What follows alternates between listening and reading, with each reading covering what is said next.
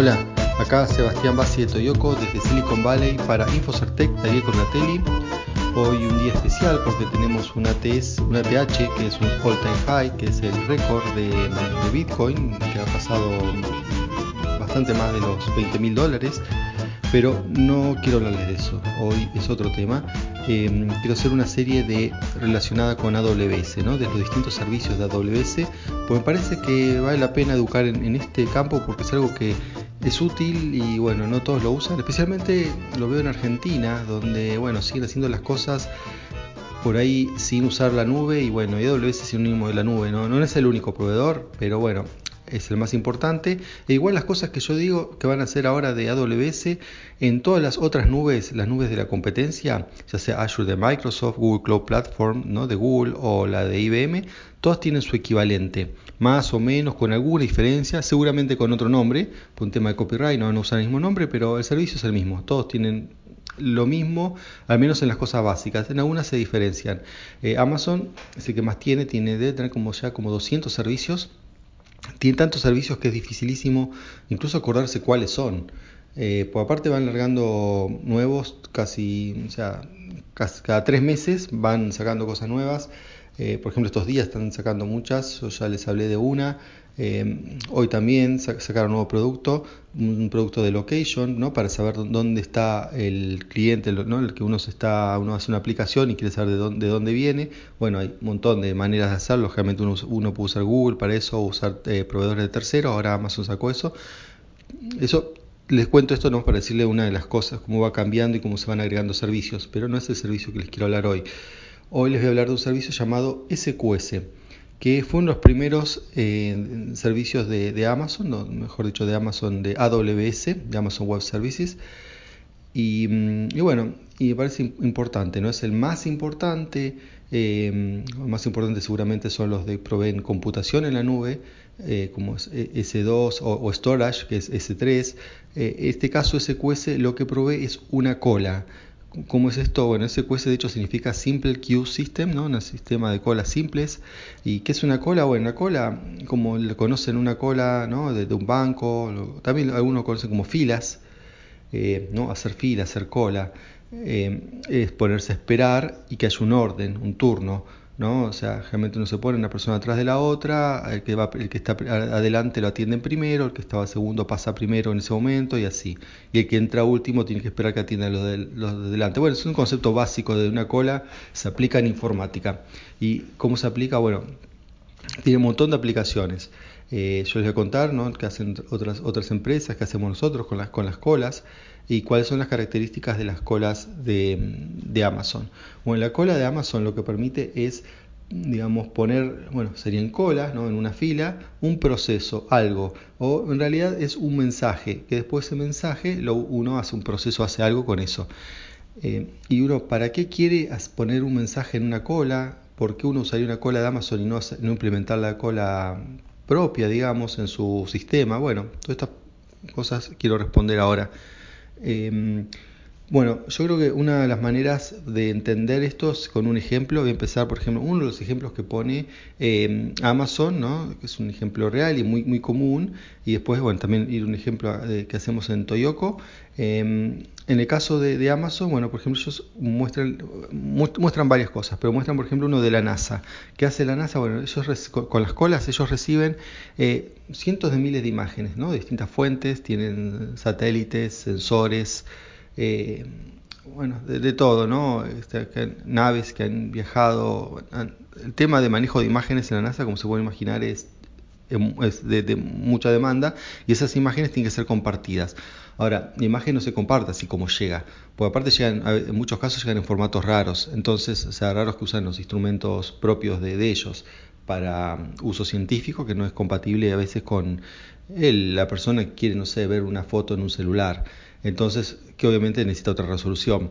Entonces hay que convertir esta, mm, esta foto original en, incluso por ejemplo las fotos satelitales también vienen en formato que son cientos de megas una foto y nadie se va a estar bajando cientos de megas, estoy hablando de cientos de megas, puede ser hasta gigas, yo, he visto fotos satelitales fácil de 800 megas, entonces uno quiere una foto eh, aparte, digamos, esa foto está en toda la resolución de, un área grande y uno necesita ver un área más chiquita, entonces hay como que cortar o cropear ¿no? la, imagen, o sea, hay que hacer procesamientos. estos, procesamientos llevan tiempo. Entonces, si yo hiciera todos los procesamientos a medida que van llegando las imágenes, eh, bueno, llegaría un momento en que si las imágenes se generan a una velocidad y procesamiento más lento, se generaría un cuello de botella. ¿Y cómo se resuelve eso? O sea, bueno, una manera de resolverlo es decir que se mande menos imágenes, no puedo porque necesito seguir mandando las imágenes. Otra es aumentar la capacidad de consumo de esas imágenes, o sea, la capacidad de procesamiento. Bueno, eso se puede a veces, pero a veces no, o sea, porque bueno, no hay, no hay recursos ¿no? para eh, que uno podrá hacer todo el procesamiento a la velocidad que llegan las imágenes.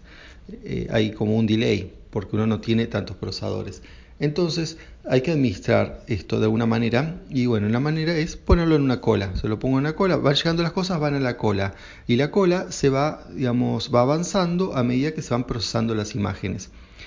Esto, bueno, permite primero sacar el cuello botella, eso es lo más importante. Y después em, también permite bueno, cambiar la arquitectura de la aplicación, ¿no? porque la aplicación deja de estar acoplada. ¿no? Acoplada significa que una cosa dependa de la otra. No, yo, por ejemplo, acá podría los consumidores de la cola, que son los el que procesa las imágenes, eh, podría en un momento, no sé, dejar de andar y el que genera las imágenes sigue generándolas, total las pone en la cola. Y después, eventualmente, eh, cuando los procesos vuelvan a funcionar, las van a agarrar de la cola que se van a ir acumulando ahí. Eh, eso es desacoplar, ¿no? Porque si no, uno tendría que tener eh, todo un como una cadena, ¿no? como una fábrica donde se hace la primera parte, después sigue digamos, otro proceso, después con esa parte ya fabricada viene otro proceso y así sucesivamente. Fíjense que en, ese tipo de esquema, cuando falla uno, digamos, uno de los, una de las etapas, las etapas eh, anteriores también mm, se traban porque no, no, no, no, pueden funcionar porque las cosas, digamos, imagínense una fábrica, ¿no? una, cinta donde va pasando algo construido, eh, se para en el medio, todo lo que está anterior no puede seguir porque no tiene a dónde mandar las cosas. Bueno, eso pasaría cuando no hay una cola. Eh, entonces, y además el hecho de poder hacer eh, aplicaciones mm, más desacopladas implica también que yo el día de mañana puedo incrementar mi capacidad de consumo de los ítems de la cola, o sea, mi capacidad de procesamiento de las imágenes y no tengo problema, eh, no tengo que hacer nada, simplemente consumo más de los elementos que están en la cola, que serían los elementos en este caso en las imágenes. Las imágenes pueden ir a la cola y las voy procesando. Y los procesamientos son cambiar la resolución, como le decía, cropearla, puede ser ponerle watermark, ese sellito de agua, ¿no? con el copyright, em, hacerle, ponerlo a distintas resoluciones para distintos formatos, cambiar las proporciones, o sea, ponerle filtros, son esas cosas que uno le hace a, las imágenes, bueno, obviamente en lugares como la NASA se lo hacen de manera automática. Eh, y bueno, entonces, y eso lleva tiempo y procesamiento, y bueno, y para ordenar todo esto es que se usan las colas. Eh, en este caso, la cola de Amazon. Entonces, uno crea un servicio, ¿no? O sea, uno. Y, ah, ¿y cómo lo crea? Bueno, tiene, si bien tiene un panel de control para algunas cosas básicas, como por ejemplo crear la cola, después el uso de todo esto es programático. Eh, bueno, típico, o sea, ya, vienen todos los lenguajes de programación, vienen librerías que hace, que hace Amazon para que uno use su lenguaje favorito y con eso use, en este caso, la cola. Eh, bueno, en nuestro caso, en Toyoko usamos Python, básicamente, y, en Python está la librería que se llama Boto3, y Boto3 eh, usa Amazon entonces, perdón, usan Amazon usa AWS y también usamos la cola. Entonces, directamente con tres o cuatro llamadas usando eh, Boto3 y Python, podemos manejar la cola. Ahora, ¿para qué lo usamos acá? Bueno, les voy a dar otro ejemplo también para que se den cuenta ¿no? lo poderoso y lo importante que, son, que es este recurso de colas o SQS. Nosotros procesamos una investigación que estamos haciendo en este momento, es generar eh, estructuras de proteína. ¿no? Entonces, en este caso estamos haciendo unos llamados pentapéptidos que tienen la cantidad que son de pentapéptidos son 3 millones, todos los posibles, ¿no? Son 3 millones 200 mil. Ahora, además de eso tenemos que hacer réplicas. por distintas razones no podemos quedarnos con uno solo, sino necesitamos al menos 3. Entonces, multiplicado por 3 da 9 millones 600 mil. y calcular 9.600.000 estructuras eh, tarda, eh, si fuese una sola, digamos, por minuto, son como de 3 a 5 minutos eh, cada una. Digamos, si uno hace la cuenta por 9 millones, se hace, si fuese un solo procesador, esto serían 70 años. Obviamente no, nadie va a estar 70 años haciendo eso, entonces, ¿qué se hace? Bueno, primero, no son procesadores, sino un core. Y ahora los procesadores vienen con múltiples cores. Típicamente, no sé, una PC de escritorio trae 8 cores, 16 cores, hasta los celulares traen 4, 8 cores, ¿no? O sea, núcleos. Y mm, entonces lo que se hace es, eh, una de las tantas maneras de hacer esto, ¿no? Es, por ejemplo, disparar los programas cada uno en un core eh, y, eh, dividirse el trabajo. Ahora, ¿cómo uno se divide el trabajo? Bueno, por ejemplo, en este caso tenemos 10 computadoras, cada computadora con 72 cores, computadoras obviamente virtuales que sacamos en Amazon, del otro servicio que es el EC2, que bueno, otro día voy a explicar solamente ese servicio. En ese caso, pero lo único que hay que saber ahora es que son computadoras virtuales donde uno tiene, por ejemplo, 72 cores. Eh, y bueno, 72 por 10 son 720 cores.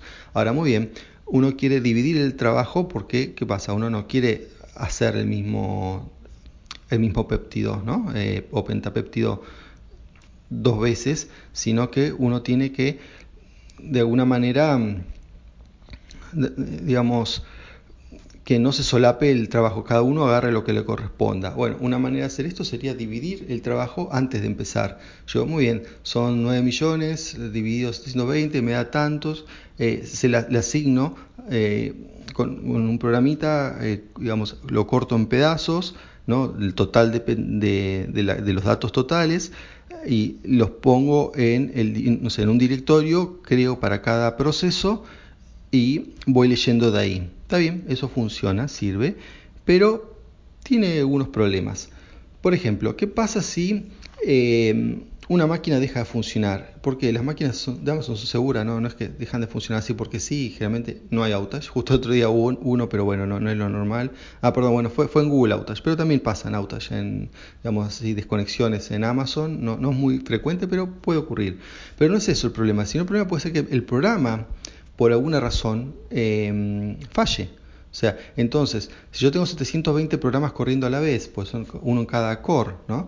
Em, y alguno falla, todos los, em, los péptidos asignados para ese programa, que, a, partir del momento que fallaron, van a quedar sin, sin calcularse, ¿no? Sin calcular la estructura lo cual es bastante ineficiente. Otro, ese es un problema. El otro problema es ¿Qué pasa si yo quiero agregar? O sea, eso fue, eso fue el problema de sacar máquinas. Cuando sacan máquinas se quedan trabajos sin hacer. Y si yo quiero agregar máquinas, ¿cómo? no sé, tengo más plata y en vez de usar 10 puedo usar 15 eh, máquinas, 20 máquinas. Digo, bueno, entonces eh, el problema es que tengo que empezar a, sacarle a otros, cuando el programa está funcionando, sacarlo del, del, digamos, del grupo que le tenía asignado. Entonces tengo que pararlo, cambiarlo, bueno, como se dan cuenta, no, es, fácil eh, este, manejar la asignación de trabajo de esta manera. De hecho, bueno, así habíamos empezado hasta que empezamos a ver estos problemas, entonces fue que decidimos usar eh, una cola SQS.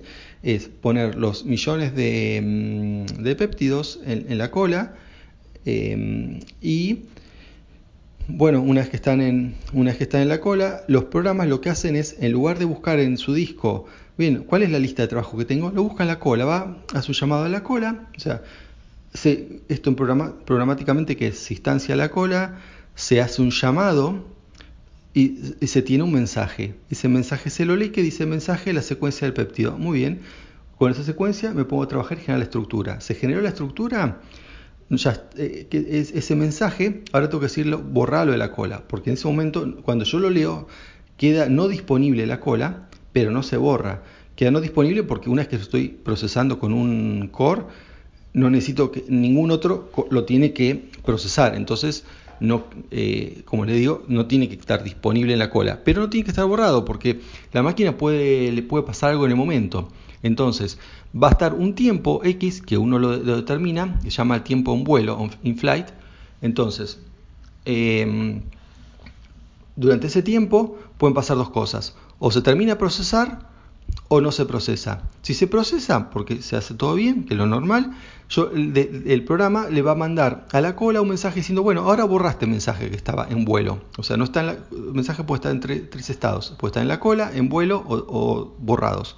Entonces le digo, bueno, bórralo. Y está, se borró el mensaje, nadie más lo, va a obtener. Ahora, si le pasa algo al proceso, eh, no se genera la estructura, en, ese caso, el, programa no funciona más, no le va a poder decir, eh, no le va a poder decir a la cola, mira, borralo. Entonces va a pasar un tiempo, una especie, digamos, tiempo de retención, tiempo de vuelo, como quieran llamarlo, y si nadie le avisó que se borra, va a volver a aparecer en la cola, porque así lo, eh, porque así lo puede tomar otro proceso. O sea, entonces cuando un proceso se muere, porque pasa, por alguna razón de programáticamente hay errores y pasa, eso siempre hay que tener en cuenta, ¿no? Que una, cuando uno diseña un sistema, hacerlo más resiliente, que, tolerable a los fallos. Y mm, bueno, entonces está bien, puede pasar, el, un problema puede pasar, pero ese problema pasa, pero eh, tiene que afectar lo menos posible. Entonces, si la estructura que estaba haciendo la deja para que la hagan otros, no es gran problema. Está bien, es un problema porque efectivamente tengo menos capacidad de procesamiento, pero no pierdo información, no pierdo de hacer cosas, porque como volvió a la cola, otro proceso la va a tomar y, lo va a hacer. Entonces así, con una cola, podemos administrar fácilmente millones de, em, estructuras. Eh, ¿Qué costo tiene esto? Bueno, el costo es por uso. Eh, ¿Y cómo se mide el uso? Se miden los, los requests o los pedidos a la cola. Entonces es más o menos 40 centavos de dólar por cada millón de requests. Me parece, no es un, precio alto. Em, la verdad que esto ordena mucho el trabajo, permite escalabilidad, flexibilidad, em, lo que es desacoplar. Y si yo tuviera que hacer un sistema para poder hacer todo eso, saldría mucho más caro que pagar 40 centavos por cada millón de, veces que lo uso. Además está en la infraestructura de, Amazon que mm, es bastante confiable. Digamos, más o menos media web está funcionando en base a eso. Así que em, es, es, es, bastante útil en, en, ese, en, ese, aspecto. Por ejemplo, una cosa podría haber hecho para ahorrar, bueno, ahora ya está, ya, ya lo hicimos de esta manera, de, ir y pedir cada estructura, pero nada, nada implica, implica o nada, digamos, nos, eh, no nos permite, por ejemplo, hacer que en un mensaje poner 10 péptidos. Un mensaje son eh, hasta 256 kilobytes ¿no? de tamaño. Entonces dicen, pero ¿cómo va a procesar? Antes le dije que la NASA procesaba imágenes de varios, eh, de varios eh, mega o giga de, información. Entonces, como uno lo manda en un mensaje? Bueno, en el mensaje uno no manda la, imagen, en el mensaje uno puede mandar un URL o un, la location dentro de un disco, ¿no? Eh, no necesariamente la imagen en sí sino una referencia. Y con eso alcanza, ¿no? Para un procesador. Dice, ah, mira, ahora tengo que, tengo, esta imagen. Entonces, en 256K recontra alcanza para poner cualquier referencia. En el caso de las proteínas, podríamos haber puesto, por ejemplo, bueno, los péptidos, podríamos haber puesto que eh, cada mensaje haya, la haya 10, eh, información de 10 péptidos. Entonces, procesan 10 péptidos y después recién ahí se borra el mensaje y no uno por uno. Eso por ahí se facilita un poco los costos, pero bueno, o sea, ha bajado los costos, pero mm, tampoco es gran cosa, ¿no? Porque son 40 centavos por millón, o sea, no, no es, digamos, un costo relevante. Así que bueno, esto es el servicio em, de SQS. Otra cosa más es que hay dos tipos de colas. Están la, digamos, la cola normal y la cola FIFO. La cola normal es que uno manda el orden de las cosas, se trata de respetar, pero no se garantiza que se respete. Entonces, por ejemplo, yo para procesar las proteínas o los péptidos, el orden no me importa, yo tengo que hacerlos todos, y no hay un... Nadie se va a quejar que hice un tal péptido antes que el otro, entonces eh, uso la cola normal. Además es más barata, no, sé cuántos, hay una diferencia mínima de plata, pero existe. Pero mm, realmente no necesito para nada la cola FIFO. FIFO significa First In, First Out, o sea, el primero que entra en la cola es el primero que sale. Em, y lo cual sirve, lo, que, lo que hace este tipo de cola es mantener el orden. Eh, y bueno, hay aplicaciones que sí, es importante mantener el orden, ¿no? Porque, eh, imagínense una cola de un banco, ese tipo de cosas, eh, uno se sentiría defraudado si el que entra después lo atienden antes, entonces, o cualquier otra cosa, ¿no? O sea, realmente es más justo ese tipo de, procesamiento, pero bueno, tiene algunas limitaciones, tiene menos cantidad de, de mensajes que puede procesar, eh, tiene, como le decía, es más cara. O sea, entonces no siempre hay que usar las, las FIFO, pero bueno, si de esto eso dependerá del requerimiento de cada uno. Uno sabrá ¿no? si sus aplicaciones requieren FIFO o no lo requieren. Eh, en estos casos, que estos ejemplos no lo requería, entonces no, lo usamos. Pero bueno, bueno saber que, mm, que, existen las dos posibilidades. Bueno, ya ha sido bastante largo, pero bueno, espero que eh, bueno, les sirva para aprender eh, servicios básicos de AWS. Hoy fue SQS, bueno, eh, otro día va a ser S2 eh, y después S3 y bueno, después veremos. Bueno, eso es todo por hoy. Chao, gracias. Toyoko ofrece cursos de programación y servicios de desarrollo de software a medida. Para más información ingresar a toyoko.io. Podés editar tu libro digital en Infocertec. Encontrá más información enviando un correo electrónico a info.infocertec.com.ar.